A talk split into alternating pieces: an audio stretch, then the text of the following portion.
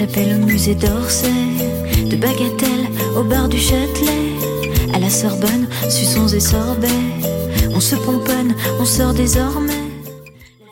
Bonjour, voici FM 93.09, Voix du sens. Je suis Héloïse. Place Voltaire, face contre terre, Paris, 10 heures du soir, Paris. 大家好，这里是 FM 九三二零零九上司说 Voice of Sense，我是说法语的 Eloise。二零一四年已经接近尾声了，圣诞、元旦、春节一系列的大大小小的假期争相到来，所以 Eloise 周围的小伙伴们又开始着手着过年的旅行计划了。想不想让你的境外旅行赢在起跑线上呢？从这一期节目开始，我们要创建一个新的板块——上司旅行前奏。我和 K 会通过节目用法语跟英语来教大家在国外旅行时，衣食住行四个方面最简单的地道表达，真正让你的旅行不再受制于嘴，赢在起跑线上。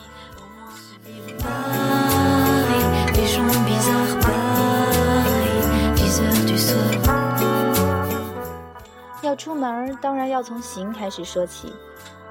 国内的行，无论是地铁、公交、出租、飞机，相信各位一定是 hold 得住住的。不过，当你到达境外，走下飞机的时候，就一定要学会几个必备的法语词汇来防身了。在法国，说英语绝对不能是你的首选，因为法国人不爱说英语是众所周知的。所以，如果你在法国和一个法国人说 “Could you speak English？” 得到的回应多半是 “No”，“Je p a l e français”，不，我说法语，或者直接摇头走掉，连句话都懒得回一句。这种碰壁在巴黎尤为常见，真心不是法国人歧视你，只是法国人歧视英语而已。在这样一个高傲的国家和高傲的民族对话，还是用他们高傲的法语吧。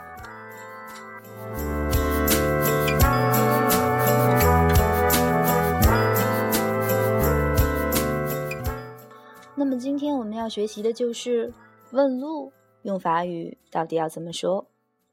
通常你在法国需要问路的时候，Eloise 给出的良心建议就是要找上年纪的老太太或者老先生来帮助你。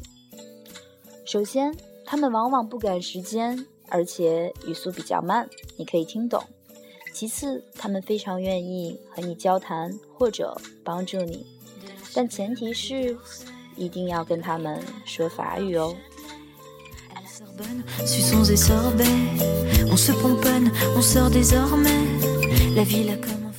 法国是一个很注重礼貌的国家，所以当你去问路，第一句话要说的，真心不是你好，Bonjour，而是不好意思打扰一下，Excusez moi，Excusez moi。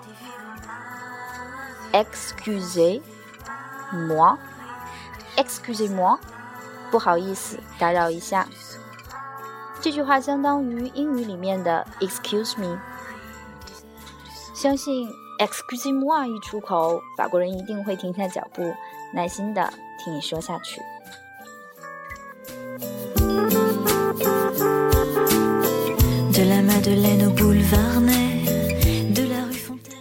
第二句话就可以直奔主题。我要去哪里？我在找什么地方？法语里面我们要说 “je cherche”，“je cherche”，“je” 在法语里面是我的意思，“cherche” 是寻找。后面只要加上你要去的地方就可以了。比如说，如果你要去卢浮宫，卢浮宫在法语里面要读作 “le Louvre”，“le Louvre”，它也是音译而来的。那你就可以说 “Excusez-moi，je cherche le Louvre”。Excusez-moi，je cherche le Louvre。至于地名和酒店的名称，如果你真心不会法语，那强烈建议你要做好准备功课，搞清楚法语的名称读音，或者地铁名称。如果实在忘记了读音，那就要准备一张法国地图吧。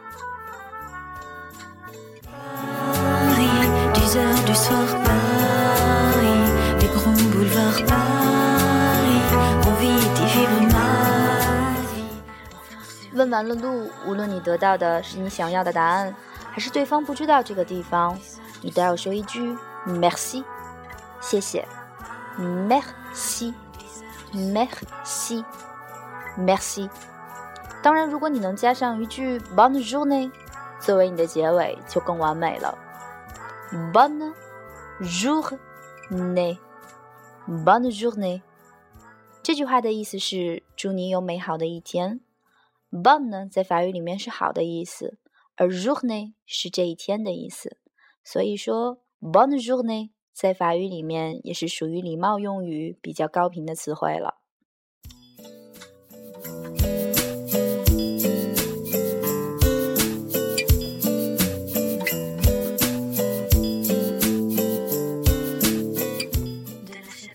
怎么样？其实很简单吧，在法语里面问路只需要四个单词：excusez-moi，不好意思打扰一下；je cherche，我要寻找某某地方。四个单词就可以表达你的意思了。excusez-moi，je cherche。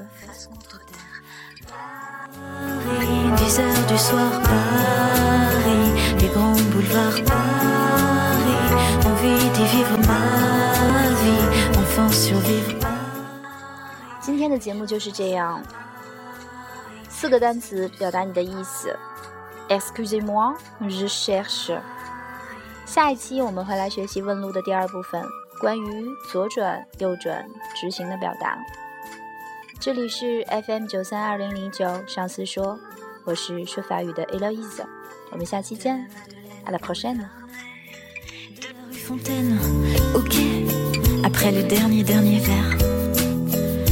Après le plein de super.